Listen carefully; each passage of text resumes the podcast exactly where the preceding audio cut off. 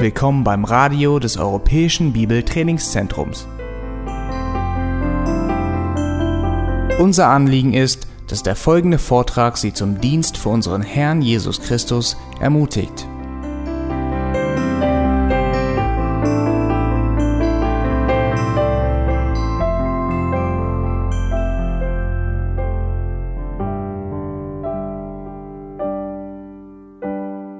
Kurz nachdem ich zum Glauben gekommen bin, war ich stationiert auf Japan und ich bin, ein bisschen Vorgeschichte erzähle ich euch, ich bin einen Sonntag geboren und am nächsten Sonntag war ich in einer Ortsgemeinde, in einer Baptistengemeinde in Benton, Arkansas. Und das ist ein, ein Kleinstadt, wo an jeder Ecke eine Kirche steht. Das heißt, ich bin an einem Ort groß geworden, wo überall Jesus Christus verkündigt wurde. Und als ich dann auf Japan war und gesehen hatte, dass dort anstatt Kirchen überall, dass es Götzendienst überall gegeben hatte, kleine Statuen aus Stein gebaut, überall und manchen in eine ganze Reihe wie die Stühle hier. Und ich habe gesehen, wie die Japaner standen vor diesem Götzenbild, haben sich ehrenvoll verhalten, gebeugt, in die Hände geklatscht haben, dann gebetet und dann ein bisschen Geld in diesen kleinen Schüssel vor diesem Götzenbild gelegt.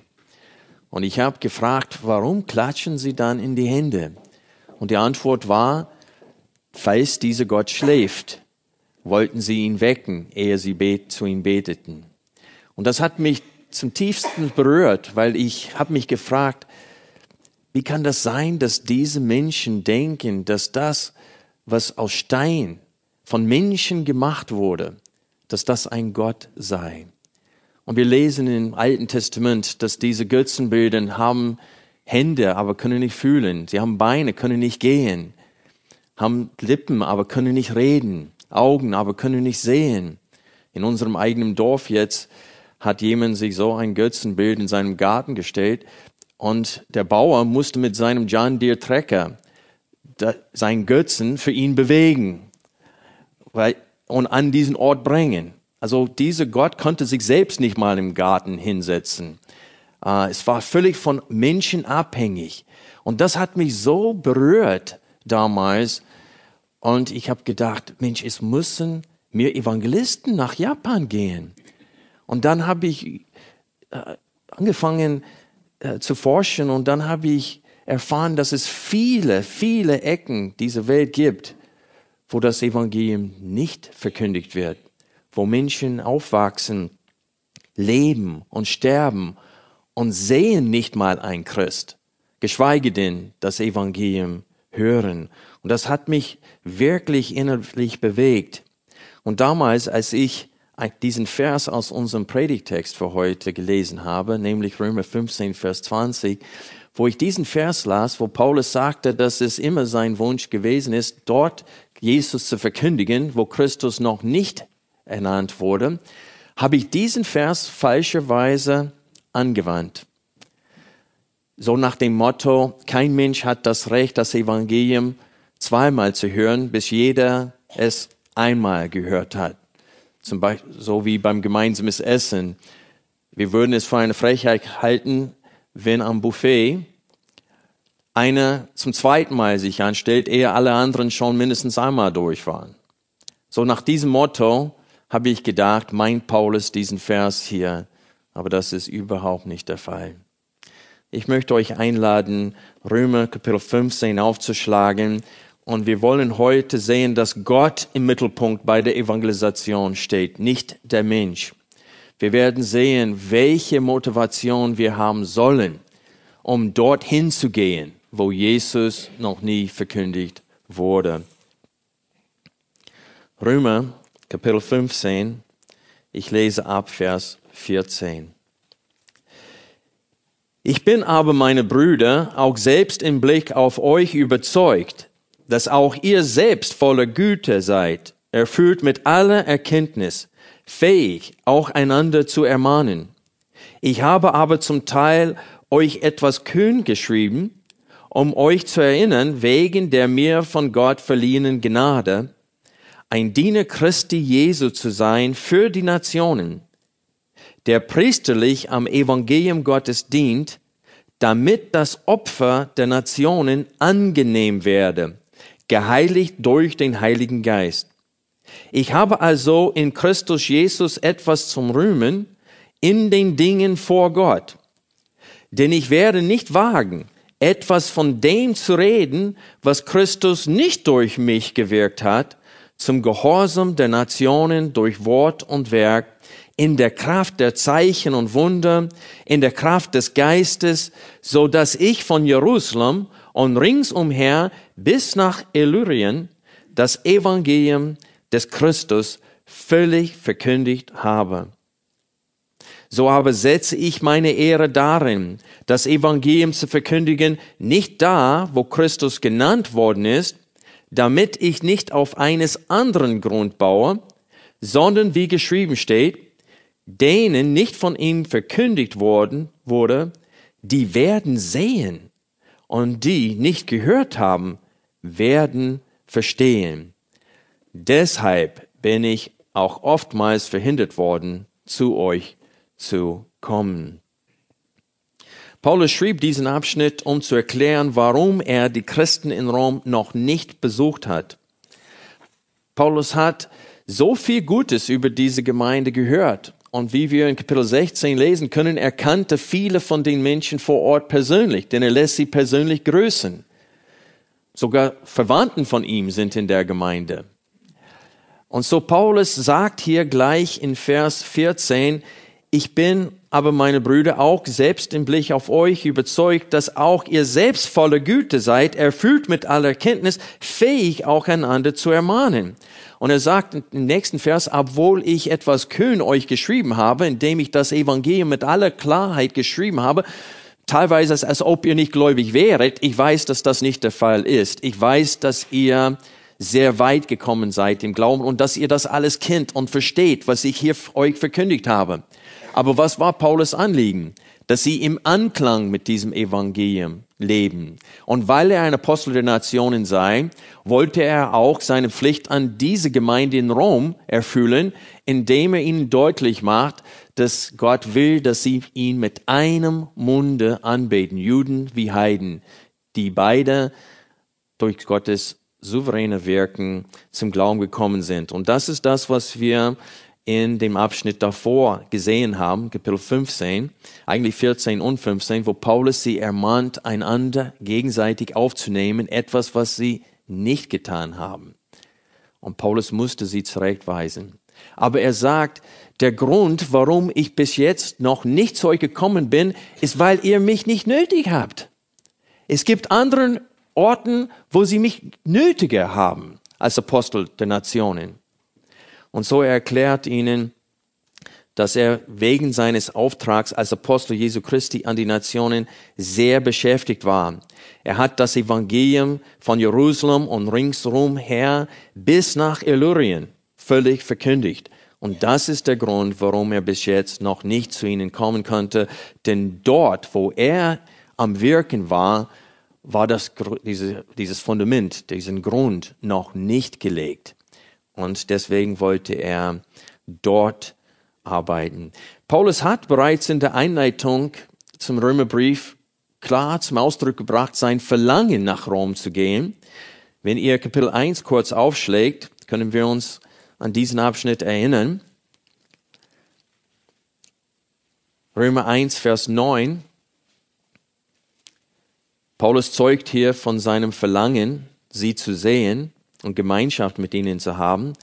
Denn Gott ist mein Zeuge, dem ich in meinem Geist an dem Evangelium seines Sohnes diene, wie unablässig ich euch erwähne, alle Zeit in meinen Gebeten, indem ich flehe, ob ich nun endlich einmal durch den Willen Gottes so glücklich sein möchte, zu euch zu kommen. Denn mich verlangt sehr, euch zu sehen, damit ich euch etwas geistliche Gnadengabe mitteile, um euch zu stärken. Das heißt aber, um bei euch mitgetröstet zu werden, ein jeder durch den Glauben, der in dem anderen ist, sowohl euren als meinen. Ich will aber nicht, dass euch unbekannt sei, Brüder, dass ich mir oft vorgenommen habe, zu euch zu kommen und bis jetzt verhindert worden bin, damit ich auch unter euch einige Frucht haben möchte, wie auch unter den übrigen Nationen. Sowohl Griechen als auch Nicht-Griechen, sowohl Weisen als auch Unverständigen bin ich ein Schuldner. Dementsprechend bin ich, so viel an mir ist, will ich auch euch, die in Rom seid, das Evangelium zu verkündigen. Und weil Paulus wusste, dass es noch dauern würde, hat er diesen Brief dann, anstatt sie zu besuchen, geschrieben. Und wir alle sind dem Herrn sehr dankbar dafür, weil sonst hätten wir diesen Brief nicht. Also jetzt verstehen wir seine Absicht in diesem Abschnitt. Jetzt können wir beten und alle nach Hause gehen. Nein. Also in diesem Abschnitt sollen wir etwas lernen, nämlich welche Motivation uns motivieren sollte, so zu leben und so zu handeln wie Paulus. Und diese Motivation schildert er uns in diesem Abschnitt. Wenn wir die Aussagen des Paulus hier, wenn wir Römer 15 wieder aufschlagen, wenn wir seine Aussagen genauer betrachten, dann lernen wir etwas ganz anderes als das, was viele Christen als Trugschluss gezogen haben anhand von Vers 20 hier. Lass uns Vers 20 noch mal kurz lesen. Es steht hier, so aber jetzt, so aber setze ich meine Ehre darin, das Evangelium zu verkündigen, nicht da, wo Christus genannt worden ist, damit ich nicht auf eines anderen Grund baue. Wie ich bereits in der Einleitung erwähnt habe, verstehen viele Christen diesen Versen folgendermaßen, nämlich, kein Christ soll das Evangelium zweimal hören, bis alle Menschen einmal gehört haben. Es gibt Christen, deren Herzen brennen für die Menschen, die noch nie das Wort vom Kreuz gehört haben. Und dieser Wunsch ist auch nicht verkehrt.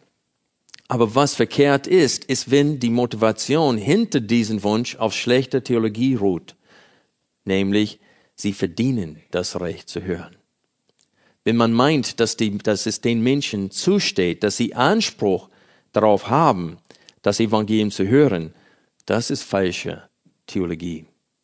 Das würde bedeuten, dass es Menschen gibt, die eines Tages in die Hölle kommen, die nicht dort landen würden, wenn sie das Evangelium hören würden. Das würde auch heißen, dass allein das Hören reicht, um errettet zu werden. Das ist nicht der Fall. Das haben wir durch den ganzen Römerbrief bis jetzt gesehen. Den Römer 1 bis 3 sagt Paulus, er fängt an mit denen aus den Nationen und er sagt, die sind ohne Ausrede, auch wenn sie das Gesetz Gottes nicht haben. Denn durch die Schöpfung hat Gott ihnen klar und deutlich verkündigt, wer er ist. Und was haben sie getan? Sie haben diese Erkenntnis, die von Anfang an vorhanden war, abgeschafft und sie haben die Schöpfung angebetet anstatt des Schöpfers. Und es steht, aus diesem Grund hat Gott sie dahin gegeben, das zu tun, was sich nicht zieht. Und Gott ließ die Nationen in ihrer Wollust nach Sünden einfach gehen. Aber mit Israel ist es anders, sagt Paulus. Und er sagte, welchen Vorzügen haben wir als Juden? Und dann sagt er, viel in jeder Hinsicht. Unsere sind die Propheten, die Verheißungen, und in Kapitel 3 führt Paulus auf alle äh, die Segnungen, womit Israel gesegnet wurde von Gott. Und dann sagt er, hat es aber etwas gebracht? Nein. Denn unseretwegen wurde Gottes Name verlästert, gelästert worden unter den Nationen.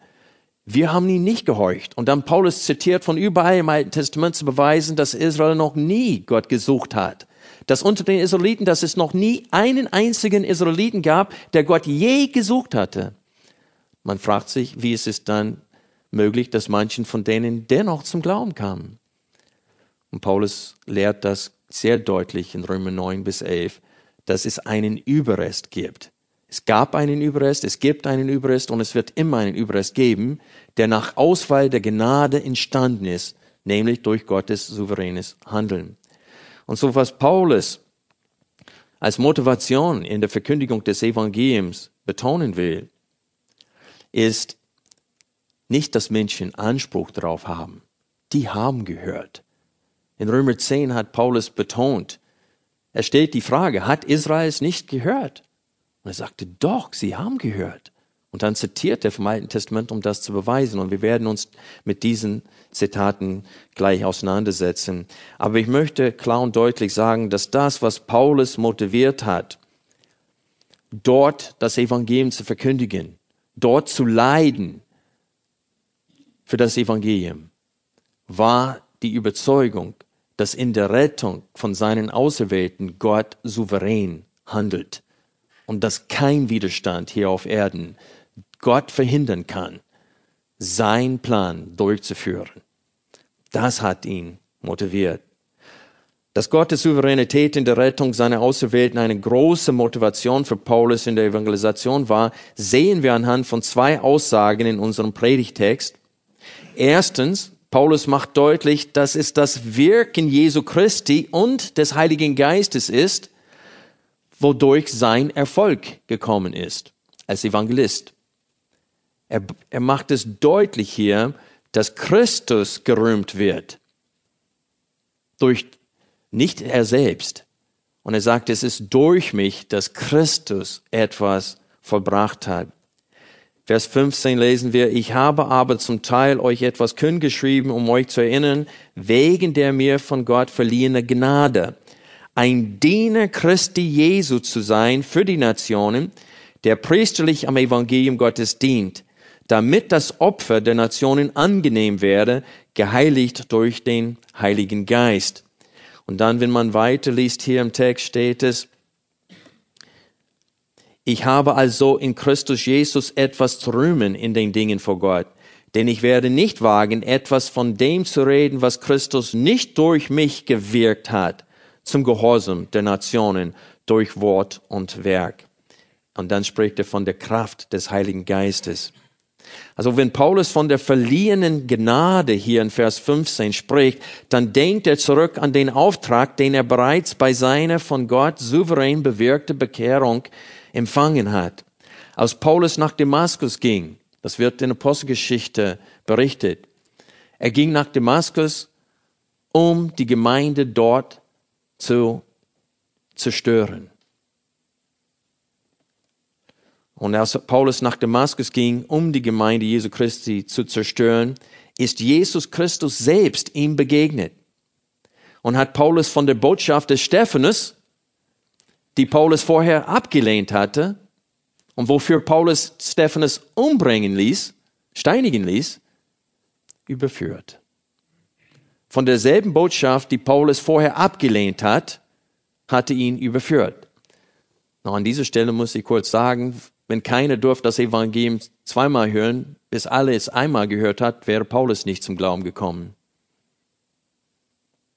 Weil er hat es in aller Deutlichkeit von Stephanus empfangen. Und wenn wir die Predigt von Stephanus in Apostelgeschichte 7 lesen und 8, dann sehen wir da,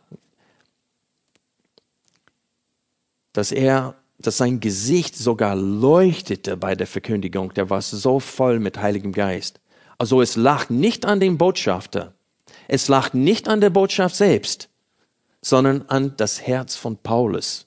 Er hat gehört, ist aber nicht gläubig geworden, bis Jesus Christus direkt vor ihm stand und von seiner Herrlichkeit verblindet hatte. Und er sagte, Herr, wer bist du?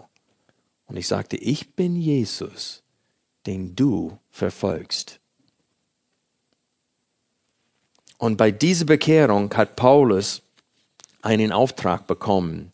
Ich lese diesen Auftrag kurz vor. In diesem, in diesem Abschnitt aus Apostelgeschichte Kapitel 9 spricht Jesus zu Hananias, der zu Paulus gehen sollte. Und er sagte ihm, der Herr aber sprach zu ihm, geh hin, denn diese ist mir ein auserwähltes Werkzeug, meinen Namen zu tragen, sowohl vor Nationen als Könige und Söhne Israels. Das heißt vor Juden und Heiden. Denn ich werde ihm zeigen, wie vieles er für meinen Namen leiden muss. Also in Römer 15, Vers 16 betont Paulus diesen von Jesus empfangenen Dienst denn er spricht von dieser Gnade, die mir verliehen wurde. Er betrachtet sich als Diener Jesu Christi. Seht ihr das im Text? Es steht Diener und dann er dient. Jesus ist dabei, etwas zu tun und Paulus ist sein Diener in seinem Werk. Die Rettung von verlorenen Menschen ist das Werk Gottes. Wir dürfen wie Priester Gott in diese Sache als Werkzeuge dienen. Und deswegen spricht Paulus von seinem Dienst hier. Er betrachtet sich als ein Priester und die Nationen als ein Opfer, das er Gott präsentiert. Und Freunde, das ist die höchste Motivation in Evangelisation. Es ist toll, dass wenn ein Mensch zum Glauben kommt, dass das bedeutet, dass er nicht, jetzt nicht mehr in die Hölle kommt. Aber was noch viel wichtiger ist, ist, dass jetzt bekommt Gott die Ehre durch diesen Menschen, die ihm zusteht. Das ist die höchste Motivation in der Evangelisation. Nicht, dass Menschen nicht in die Hölle kommen, sondern dass Gott die Ehre bekommt, die ihm zusteht. Dass er diesen Dank bekommt das ihm zusteht. Es ist jammerschade und es macht uns traurig mitzubekommen, dass Menschen sterben in ihren Sünden und wir wissen, dass sie für alle Ewigkeit gequält werden in der Hölle. Und das macht uns traurig. Aber was uns noch viel trauriger machen sollte, ist, dass Gott die Ehre nicht bekommt, die ihm zusteht. Und Paulus spricht hier von diesen aus den Nationen als ein Opfergabe. Und das ist seine Motivation. Er wollte, dass diese Menschen zum Glauben kommen, damit sie als Opfergabe Gott dienen. Wir haben in Römer 12, 1 und 2 Folgendes gelesen. Ich ermahne euch nun, Brüder, im Hinblick auf die Erbarmungen Gottes, euer Leibe darzustellen als ein lebendiges, heiliges, Gott wohlgefälliges Opfer, was euer vernünftiger Gottesdienst ist. Und seid nicht gleichformig dieser Welt, sondern werdet verwandelt durch die Erneuerung des Sinnes, dass ihr prüfen mögt, was der Wille Gottes ist, das Gute und Wohlgefällige und Vollkommene. Das ist, worauf Paulus zielte in der Evangelisation.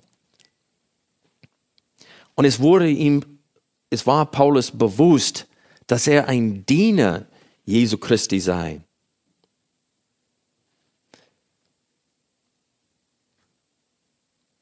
Wir wollen sehen heute, dass Menschen, die in der Finsternis wandeln, den Weg zurück zu ihrem Schöpfer finden. Sicherlich auch, weil wir Menschen lieben. Aber die erste und wichtigste Motivation ist, dass Gott endlich die Ehre von diesen Menschen empfängt, die ihm zusteht. Denkt an David, an den Psalmen. David war ein Jude, aber er wollte, dass Gott auch von den Nationen gelobt wird. Und er sagte, Gottes Name soll gepriesen werden unter den Völkern, unter denen aus den Nationen. Die sollen hören, nicht nur wir Juden. Und so viele Juden wollten das Evangelium nur für sich. Der Messias sollte nur für sie sein. Und wir lesen am Anfang, dass die Aposteln wollten Jerusalem gar nicht verlassen. Durch die Verfolgung an, an Stephanus sind sie endlich zu den Samaritern gegangen, wie sie befohlen wurden. Weil sie dachten, Gott will nur Juden retten. Aber Paulus hatte diese Einstellung nicht, weil er von Gott beauftragt wurde, diese Botschaft auch unter den aus den Nationen zu verkündigen. Deswegen betrachtet Paulus seinen Dienst erstens als einen empfangenen Dienst. Er wird von Gott gebraucht, so dass Gott seine Ziele verwirklicht. Und zweitens betrachtet Paulus seinen Dienst als der Dienst eines Priesters, der Menschen als ein wohlangenehmes Opfer Gott präsentiert. In den Versen 17, 18 und 19 betont Paulus, dass das, was er als Evangelist erreicht hat, durch Jesus Christus und den Heiligen Geist bewirkt wurde. Nicht durch seine Zunge, nicht durch seine Fähigkeiten. Er war nur ein Instrument. Das bedeutet, dass nur das Hören des Evangeliums nicht ausreichend ist, damit jemand errettet wird. Er muss auch von Gott überführt werden. Genau wie Paulus auf dem Weg nach Damaskus. Vers 17, ich habe also in Christus Jesus etwas zum Rühmen in den Dingen vor Gott. Denn ich werde nicht wagen, etwas von dem zu reden, was Christus nicht durch mich gewirkt hat, zum Gehorsam der Nationen durch Wort und Werk. Also durch die doppelte Verneinung hier in diesem Vers ist es ein bisschen schwierig, dieser Vers. Nimm aber diese zweimal nicht raus und hast du, dass Paulus spricht von dem, was Jesus bewirkt hat. Was Christus gewirkt hat durch mich zum Gehorsam der Nationen. Das will ich rühmen, sagt Paulus. Er war es, der diesen Erfolg gebracht hat. Es geht hier nicht nur darum, dass Menschen eine Chance bekommen, sich zu bekehren, sondern zum Gehorsam der Nationen. Das heißt zum Erfolg. Es geht in diesem Abschnitt um den Erfolg und Paulus sagt, der Erfolg wurde durch Jesus und durch den Heiligen Geist bewirkt, nicht durch mich. Und das motiviert mich in der Verkündigung des Evangeliums, weil ich weiß, dass ich nur ein Diener bin. Ich bin nur ein Mitarbeiter. Gott hat sich was vorgenommen, nämlich ein Volk für sich aus allen Völkern, Sprachen und Nationen zu retten. Er ist dabei, das auszuführen. Und ich habe das Vorrecht, mir wurde diese Gnade verliehen, ein Instrument in seiner Hand zu sein, wo er dann Menschen zu sich in seiner Kraft und in seiner Vollmacht aus den Juden und aus den Nationen ruft und auch rettet. Und deswegen sagt er, ist es mir gelungen, durch die Kraft des Geistes, Vers 19, von Jerusalem und ringsumher bis nach Illyrien das Evangelium des Christus völlig verkündigt, zu verkündigen. Paulus Rühmen in Christus wird hier auf den Erfolg der Mission erweitert. Das heißt, wenn Paulus Jesus rühmt, dann rühmte er nicht allein das Opfer Jesu am Kreuz. Versteht ihr das? Sondern auch das Wirken Jesu in der jetzigen Zeit. Paulus rühmte nicht nur das Opfer, sondern das Wirken Jesu Christi in der jetzigen Zeit. Das heißt, dass Jesus nicht allein der Inhalt des Glaubens ist, sondern auch der Anfänger und Vollender unseres Glaubens, wie es in Hebräer 12, Vers 2 steht. Der ist derjenige, der jetzt am Wirken ist, um die, die er mit seinem Blut erkauft hat, zu retten. Vers 18 betont dies, denn wir lesen hier, dass Christus derjenige ist, der den Gehorsam der Nationen durch Paul, äh, Paulus gewirkt hat. Vers 19 betont die Kraft des Heiligen Geistes, der mächtig in Paulus am Wirken war, so dass er wegen dieser äh, der Verfolgung nicht aufgehört hat, sondern weiterhin gepredigt hat. Wir lesen, Paulus wird außerhalb der Stadt geschleppt, er wird gesteinigt, der kommt wieder zu sich, der steht auf und was macht er? Geht gleich wieder in die Stadt und predigt weiter. Wieso? Weil der Heilige Geist ihn gestärkt hat. Warum ist es wichtig für uns zu begreifen, dass Jesus der Anfänger und Vollender unseres Glaubens ist und nicht allein der Inhalt des Glaubens? Wenn wir dies vergessen, dann beginnen wir zu denken, dass die Rettung von sündigen Menschen allein von der Verkündigung des Evangeliums abhängig ist. Wir werden dann die Betonung auf wie das Evangelium präsentiert wird setzen, wie manchen in der jetzigen Zeit. Einer schrieb in seinem Buch Kirche mit Vision, vergesse seinen Namen auf einmal, Rick Warren, er sagt, er schrieb, ich bin der festen Überzeugung, dass jeder Mensch für Jesus Christus gewonnen werden kann, wenn wir nur den richtigen Schlüssel zu seinem Herzen finden. Und ich schaue manche hier heute an, die unter meinem Predigtdienst von Kindheit an stehen und sie sind immer noch nicht im Glauben. Habe ich den falschen Schlüssel? Ich habe offensichtlich den Schlüssel noch nicht gefunden. Genau wie Jesus damals. Aber wenn wir verstehen, dass in der Rettung von Menschen Gott souverän handelt, dann kommen wir nicht auf solche Gedanken, dass es an mir liegt. Sicherlich, wie es in Römer 10 steht, wie können sie hören ohne einen Prediger? Und wie können sie predigen, ohne dass sie gesandt sind? Aber dann, Paulus sagt, steht die Frage, haben sie nicht gehört? Und er sagt, natürlich haben sie gehört. Und dann zitiert er von Römer 19, äh, Entschuldigung, von ähm, Psalm 19, Vers 5, wo es steht, es gibt keinen Ort, auf Erden, wo ihre Sprache, das heißt die Sprache der Schöpfung, nicht wahrgenommen wird. Und er sagt, die Nationen haben gehört, haben abgelehnt, Gott hat sie dahin gegeben. Und Israel, den ganzen Tag habe ich meine Hände in euch ausgestreckt gehalten, aber ihr wolltet nicht hören. Und das ist die zweite Aussage hier in Römer 15, die klar und deutlich auf die Souveränität Gottes in der Rettung deutet, als Motivation des Paulus in der Verkündigung des Evangeliums. Wenn wir Vers 20 und 21 lesen, nochmal, so aber setze ich meine Ehre darin, das Evangelium zu verkündigen, nicht da, wo Christus genannt worden ist, damit ich nicht auf eines anderen Grund baue, sondern wie geschrieben steht, denen nicht von ihm verkündigt wurde, die werden sehen. Und die, die nicht gehört haben, werden verstehen. Deshalb bin ich auch oftmals verhindert worden, zu euch zu kommen, sagt Paulus hier. Dieses Zitat hier in Vers 21 kommt aus Jesaja, Kapitel 52, Vers 15. Schlag bitte diesen Text mit mir auf. Jesaja, Kapitel 52, Vers 15.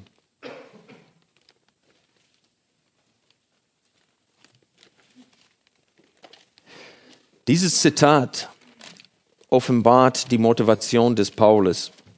Dieses Zitat gibt uns den Grund, warum Paulus immer dort am Wirken sein wollte, wo kein Fundament von anderen bereits gelegt wurde.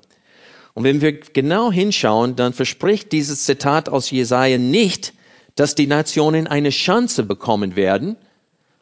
Das wäre schon toll, weil Gott hat sie schon dahin gegeben, hat sich nicht um sie gekümmert, hat die keine Propheten zu denen geschickt. Es gab Ausnahmen im Alten Testament, Nineveh zum Beispiel.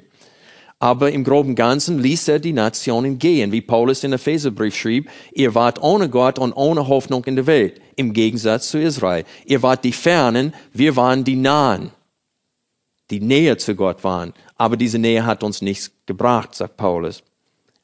Aber in diesem Text sagt Paulus nicht, dass Gott durch Jesaja prophezeit hat, dass die Nationen endlich die Chance bekommen werden, an Gott zu glauben, wenn sie es wollen, was steht hier? Die, die nicht gehört haben, werden sehen. Nicht die Chance bekommen, die werden glauben. Die werden sehen und wahrnehmen und verstehen. Also der Erfolg wird hier garantiert. Ich lese Vers 15. Ebenso wird er viele Nationen besprengen. Über ihn werden Könige, das heißt Jesus, über ihn werden Könige ihren Mund schließen, denn sie werden sehen, was ihnen nicht erzählt worden war und was nicht gehört, was sie nicht gehört hatten, werden sie wahrnehmen. Aber acht auf den nächsten Vers. Wer hat unsere Verkündigung geglaubt? Und Paulus zitiert diesen beiden Verse in den Römerbrief. Einmal in Kapitel 10 zitiert er Kapitel 53, Vers 1, ehe wir diesen Abschnitt haben, wo der Tod Jesu Christi am Kreuz so klar und deutlich dargestellt wird. Und es steht die Frage, hat Israel nicht gehört? Und er sagt, natürlich haben sie gehört. Und dann zitiert er Jesaja 53, Vers 1, um deutlich zu machen, dass das Problem war nicht das Hören, sondern das Herz. Und er sagt, das Gehörte haben sie aber nicht geglaubt. Das Nicht-Glauben war das Problem, nicht das Nicht-Hören. Und Paulus sagt dasselbe über die Nationen.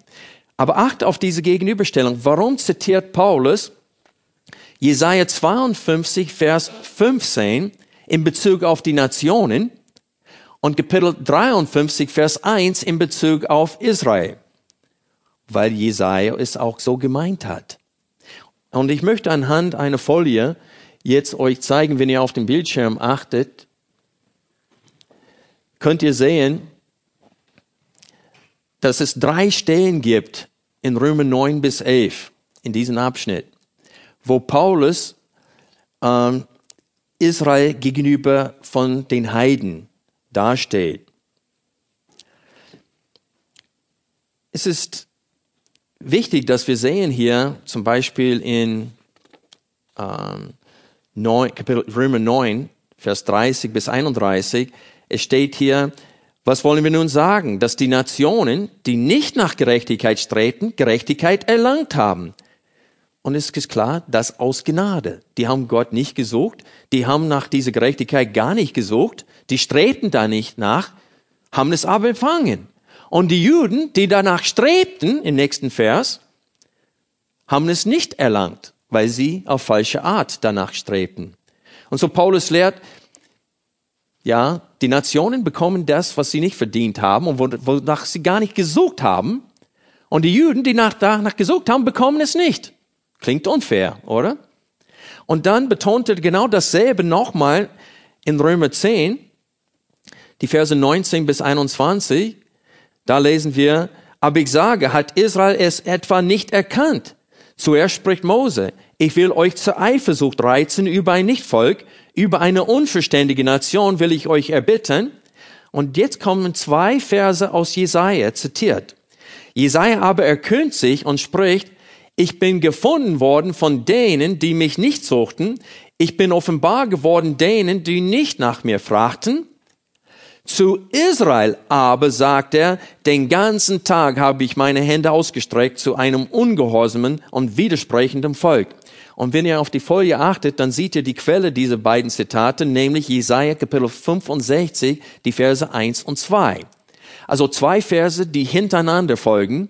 Eine in Bezug auf Israel und eine in Bezug auf denen aus den Nationen. Und genau das Gleiche tut Paulus mit Jesaja Kapitel 52, Vers 15 und Kapitel 53, Vers 1. Das sind zwei aufeinander folgende Verse. Eine nimmt er in Bezug auf die Nationen, den anderen Vers nimmt er in Bezug auf Israel.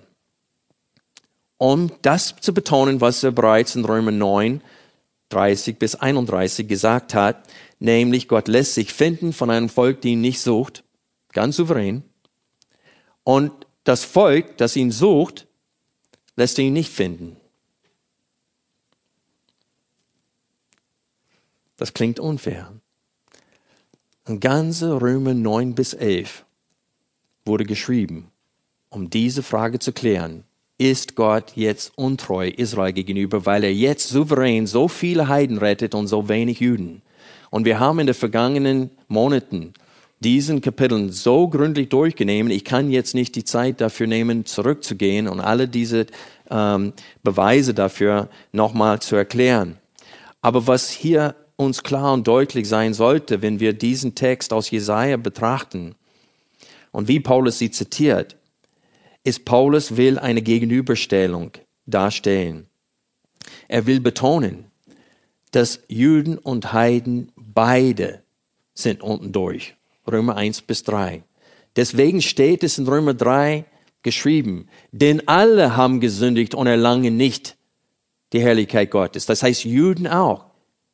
Alle sind ohne Ausrede und ohne Ausnahme. Wenn wir Römer 3 nochmal aufschlagen, dann sehen wir, was Paulus in Römer 1 bis 3 erzielen wollte.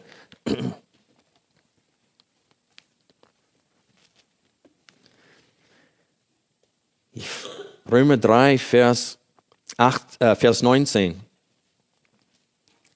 Wir wissen aber, dass alles, was das Gesetz sagt, es denen sagt, die unter dem Gesetz sind, damit jeder Mund verstopft werde und die ganze Welt dem Gericht Gottes verfallen sei.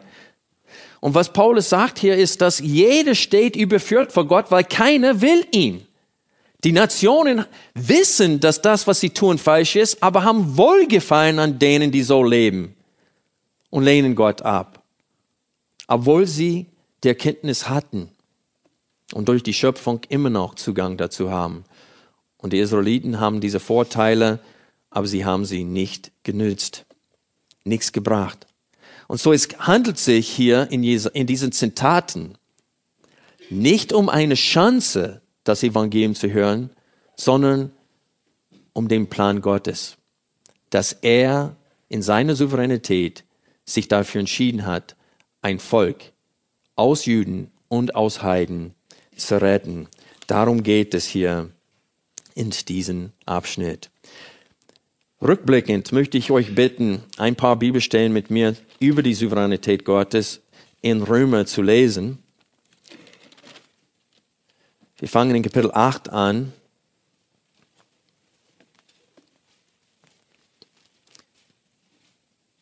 Ab Vers 28.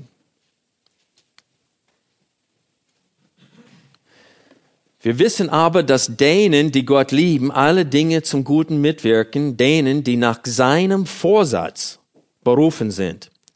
Denn die er vorher erkannt hat, die hatte auch vorher bestimmt, dem Bilde seines Sohnes gleichförmig zu sein, damit er der Erstgeborene sei unter vielen Brüdern. Die er aber vorher bestimmt hat, diese hatte auch berufen. Und die er berufen hat, diese hatte auch gerechtfertigt die er aber gerechtfertigt hat, diese hatte auch verherrlicht. Römer 9. Römer 9, ich lese ab Vers 6. Nicht aber, als ob das Wort Gottes hinfällig geworden wäre, das heißt Israel gegenüber, denn nicht alle, die aus Israel sind, die sind Israel. Auch nicht, weil sie Abrahams Nachkommen sind, sind alle Kinder, sondern in Isaac wird dir eine Nachkommenschaft genannt werden. Das heißt, nicht ein, das heißt, nicht die Kinder des Fleisches, die sind Kinder Gottes, sondern die Kinder der Verheißung werden als Nachkommenschaft gerechnet. Denn dieses Wort ist ein Wort der Verheißung. Um diese Zeit will ich kommen und Sarah wird einen Sohn haben. Nicht allein aber bei ihr war es so, sondern auch bei Rebekka, als sie von einem, von unserem Vater Isaac schwanger war. Denn als die Kinder noch nicht geboren waren und weder Gutes noch Böses getan hatten, damit der nach freier Auswahl gefasste Vorsatz Gottes bestehen bliebe, nicht aufgrund von Werken, sondern aufgrund des Berufenden, wurde zu ihr gesagt, der Ältere wird dem Jüngeren dienen, wie geschrieben steht, Jakob habe ich geliebt, aber Esau habe ich gehasst.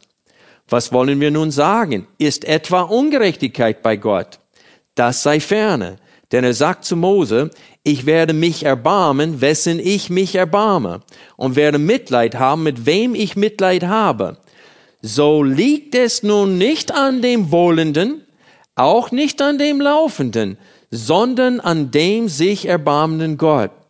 Denn die Schrift sagt zu Pharao, eben hierzu habe ich dich erweckt, damit ich meine Macht an dir erzeige und damit mein Name verkündigt werde auf der ganzen Erde. Seht ihr die Missionsbefehl hier? Also nun, wen er will, dessen erbarmt er sich, und wen er will, verhärtet er. Du wirst mir nun sagen, warum tadelt er noch, denn wer hat seinem Willen widerstanden? Ja, freilich, o oh Mensch, wer bist du, der du das Wort nimmst gegen Gott? Wird etwa das Geformte zu dem Former sagen, warum hast du mich so gemacht? Oder hat der Töpfer nicht Macht über den Ton? Aus derselben Masse, und ich möchte hier kurz betonen, was ist derselbe Masse? Die gesamte Menschheit, ob Juden oder Heiden. Aus derselben Masse das eine Gefäß zur Ehre und das andere zur Unehre zu machen? Wenn aber Gott Willen seinen Zorn zu erweisen und seine Macht zu erkennen zu geben, mit vieler Langmut die Gefäße des Zorns ertragen hat, die zum Verderben zubereitet sind. Und wenn er behandelte, damit er den Reichtum seiner Herrlichkeit an den Gefäßen des Erbarmens zu erkennen gebe, die er zur Herrlichkeit vorher bereitet hat, nämlich an uns, die er auch berufen hat, hier kommt es, nicht allein aus den Juden, sondern was? Auch aus den Nationen.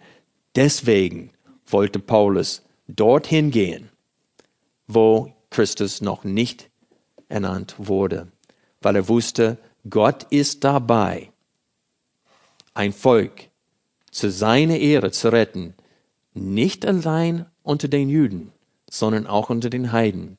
Und genau wie bei den Juden nur ein Teil gerettet werden, unverdienterweise, Gott nimmt halsstarrige, widerspenstige Juden, die ihn hassen und an ihn nicht glauben, genau wie Paulus, und er rettet einen Überrest davon. Und Paulus spricht davon in Kapitel 11, Vers 1.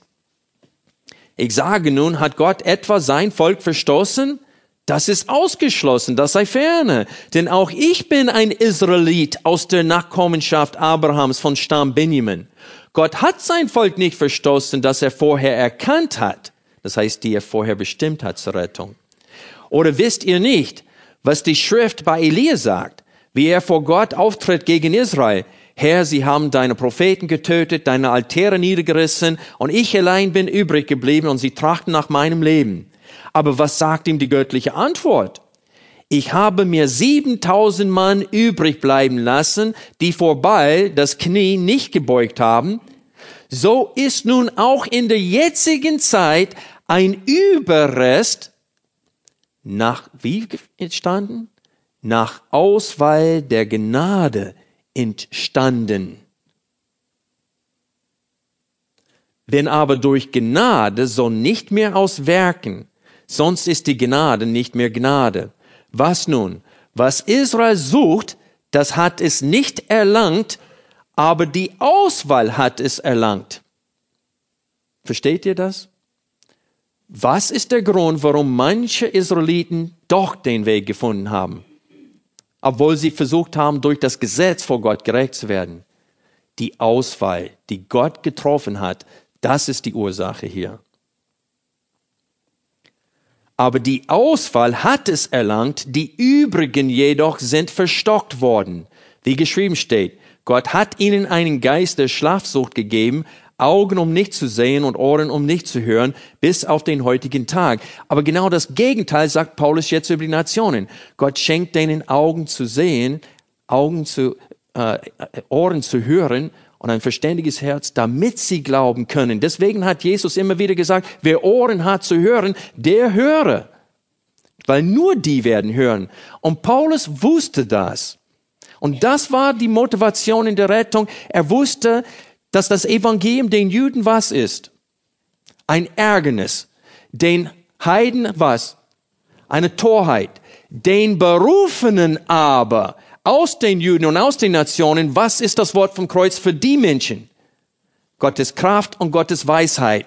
Und dann sagt Paulus, deswegen könnt ihr uns, mich, Apollos und Käfers, das heißt der Apostel Petrus, er konnte uns doch nicht rühmen. 1. Korinther 1 und 2 und 3 und 4. Denn wir sind nur Diener, wodurch ihr zum Glauben gekommen seid. Und er sagte in 1. Korinther 1, aus ihm, das heißt aus Gott, aus ihm aber kommt es, dass ihr jetzt in Jesus Christus seid. Nicht aus ihm aber kommt es, dass ihr die Chance bekommen habt, euch jetzt für ihn zu entscheiden. Paulus wusste, wie jeder Mensch sich entscheiden würde. Und das hat er deutlich in Epheser 2 beschrieben. Auch hier. Wir waren tot in unserer Vergehungen und Sünden. Wir hätten uns nie und nimmer positiv auf das Angebot Gottes reagiert. Genau wie Israel. Den ganzen Tag habe ich meine Hände ausgestreckt, aber ihr wart widerspenstig und unwillig. Und genau dasselbe sehen wir jetzt hier in Deutschland, auch in Amerika, auch unter den Nationen, wo wir jetzt dieselbe Rechte und Vorrechte haben wie Israel, geschieht genau dasselbe wie damals. Ablehnung. Unterwegs in die Kirche heute Morgen, ausnahmsweise, als ich an der Landeskirche hier in meine vorbeifuhr, war was los? Weil es Konfirmation gibt. Und ich habe einen Mann gesehen da, den ich gut kenne, und ich weiß, der ist nur aus Traditionsgründen da. Er hat keinen lebendigen Glauben an Jesus Christus, aber er geht heute in die Kirche, weil irgendwelche Verwandte wird konfirmiert. Dieses Volk ehrt mich mit den Lippen, aber die Herzen sind weit von mir entfernt. Und dasselbe sehen wir hier. Wir sind kein bisschen besser als Israel. Es hat nicht mit Herkunft zu tun, denn wir alle haben Adam als Vater. Und jeder einzelne von uns lehnt das Evangelium ab. Das ist ein Grund, um nicht zu verkündigen. Aber wenn wir wissen, dass Gott souverän handelt, dass er am Wirken ist, dass er Namen in seinem Buch des Lebens geschrieben hat vor Grundlegung der Welt und dass diese Menschen doch zum Glauben kommen werden, dann, das ist ein Grund zur Motivation. Freunde, das motiviert mich, meinen Mund im Zug, wenn ich in ECE e fahre, aufzumachen und mit meinem Nächsten da zu reden über den Glauben. Denn ich weiß, dass obwohl er nicht gewollt ist, an diesem Botschaft zu glauben, dass Gott immer noch dabei ist, Menschen zu retten und ihren Halsstarrigkeit und Widerspenstigkeit zu überwinden. Und er tut das ganz souverän genau in dem Leben von Paulus. Und jeder einzelne von euch, der jetzt in Jesus Christus ist, wurde genauso gerettet wie Paulus. Und nicht anders. Er ist keine Ausnahme. Und das sehen wir aus dem Mund des Paulus in 2 Timotheus. Zum Schluss der Predigt möchte ich euch bitten, 2 Timotheus aufzuschlagen und Paulus versucht Timotheus Mut zu machen, denn er weiß, nach seinem Tod, der bald eintreten wird, sagt er in diesem Brief, werden die, die ihn die ganze Zeit nachgejagt haben und verfolgt haben, die werden auf Timotheus zielen. Denn wenn Paulus tot ist, dann müssen sie noch eine Zielscheibe suchen, wen sie verfolgen können. Und er weiß, dass Timotheus in Visier rät. Und diese Kreuzfaden kommen direkt auf Timotheus, auf seine Brust. Und er will ihn Mut machen stark zu sein in der Verkündigung des Evangeliums. Und er tut es, indem er ihm sagt, erstens, schäme dich nicht des Evangeliums. Ich schäme mich nicht, du sollst dich nicht schämen. Und dann in Kapitel 2, Vers 8 lesen wir, halte im Gedächtnis Jesus Christus, auferweckt aus den Toten, aus dem Samen Davids, nach meinem Evangelium, indem ich Leid ertrage bis zu Fesseln, wie ein Übeltäter. Aber das Wort Gottes ist nicht gebunden. Deswegen erdulde ich alles um der was? Auserwählten Willen, damit auch sie die Rettung, die in Christus Jesus ist, mit ewiger Herrlichkeit erlangen. Paulus liebte alle Menschen, besonders die Juden. Römer 9, Vers 1 bis 5, Römer 10. Da sagte, er hat unaufhörliche Schmerzen in seinem Herzen für sein Volk, der nicht, das nicht glaubt und nicht zum Glauben kommt. Aber er sagt, ich weiß, dass nur ein Überrest gerettet wird unter den Israeliten. Und er wusste, dass auch nur unter den Heiden ein Überrest gerettet wird. Und er war deswegen kompromisslos. Der hat nicht gedacht, hm, so wenig Glauben, vielleicht muss ich etwas an der Botschaft ändern. Vielleicht muss ich hier etwas machen, vielleicht muss ich noch eine andere Karotte finden, was ich vor die Nase hängen kann, damit die Menschen vielleicht doch ihre Sünden verlassen und zu Jesus kommen. Nein, der war absolut kompromisslos, weil er wusste, das ist ein souveränes Werk Gottes, dass ein Mensch die Umkehr schafft. Meine Aufgabe ist es, wie ein Kellner, das Essen von der Küche zum Tisch zu bringen, ohne es zu verkippen. Seine Aufgabe ist es, es geschmackhaft zu machen für die, die es nicht essen wollen. Und Paulus sagt hier, ich erdulde alles um der Auserwählten willen, denn sie werden zum Glauben kommen. Und das ist das Zitat aus Jesaja 52, Vers 15. Und gleich kommt dann das Leiden Jesu Christi am Kreuz. Und es steht, diese Botschaft werden sie nicht nur hören, sie werden sehen und wahrnehmen. Und sie werden es annehmen. Und das ist eine Prophezeiung nicht der Chance, sondern des souveränen Wirkens Gottes. Was, das Leiden Paulus, wovon er hier spricht, dass er bereit war zu erdulden, sehen wir im nächsten Kapitel, Kapitel 3. Und Paulus spricht zu Timotheus und er spricht von diesem Dienst, wovon er in Römer 15 geredet hat, dass er anfangend in Jerusalem und in den umliegenden Gegenden bis nach Illyrien gepredigt hat. Hier spricht er von dieser Zeit und mit welchem Widerstand ihm gegegnet, begegnet wurde. 3 Vers 10. Du aber bist meiner Lehre gefolgt, meinem Lebenswandel, meinem Vorsatz, meinem Glauben, meiner Langmut, meiner Liebe, meinem Ausharren, meinen Verfolgungen, meinen Leiden, die mir in Antiochia, in Elakonien, in Lystria widerfahren sind. Diese Verfolgungen ertrug ich, und aus allen hat der Herr mich gerettet.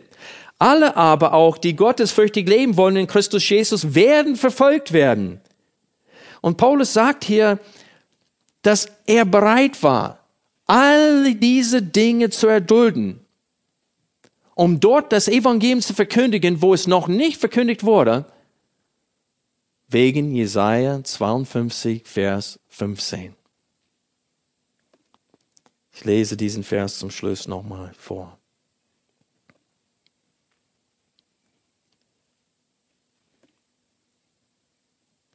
Denen nicht von ihm verkündigt wurde, die werden sehen, und die nicht gehört haben, werden verstehen. Das ist der Grund, warum ich meinen Mund aufmachen möchte, auch in der jetzigen Zeit. Lass uns beten.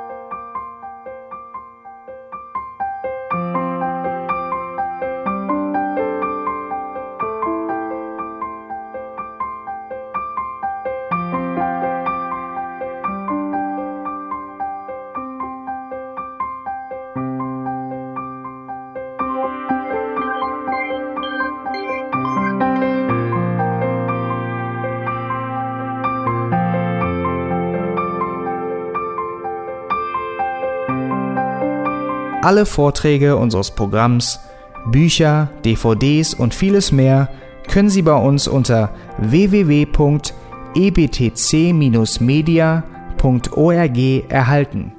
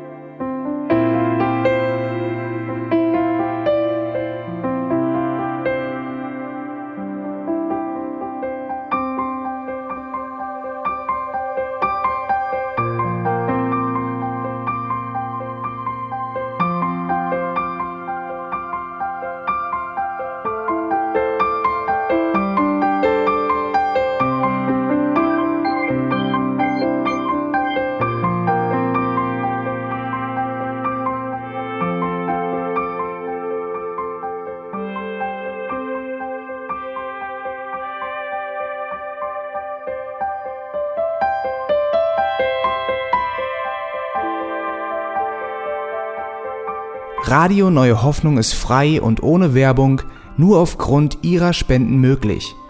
Wenn Sie weitere Informationen dazu finden möchten, wie Sie Radio Neue Hoffnung unterstützen können, besuchen Sie die Webseite www.rnh.de.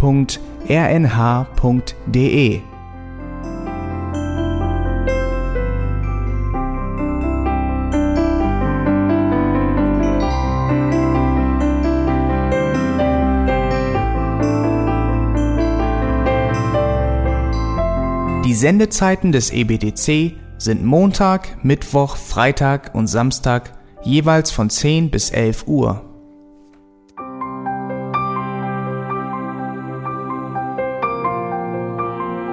Sie finden uns im Internet unter www.auslegungspredigt.org.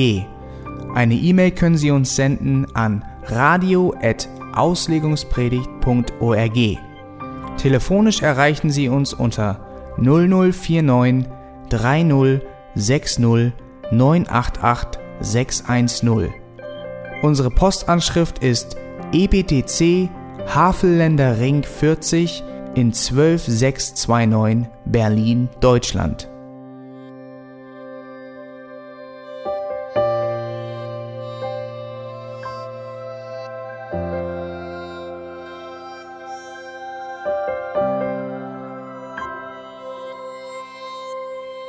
Auf Wiedersehen und bis zum nächsten Mal beim EBTC Radio.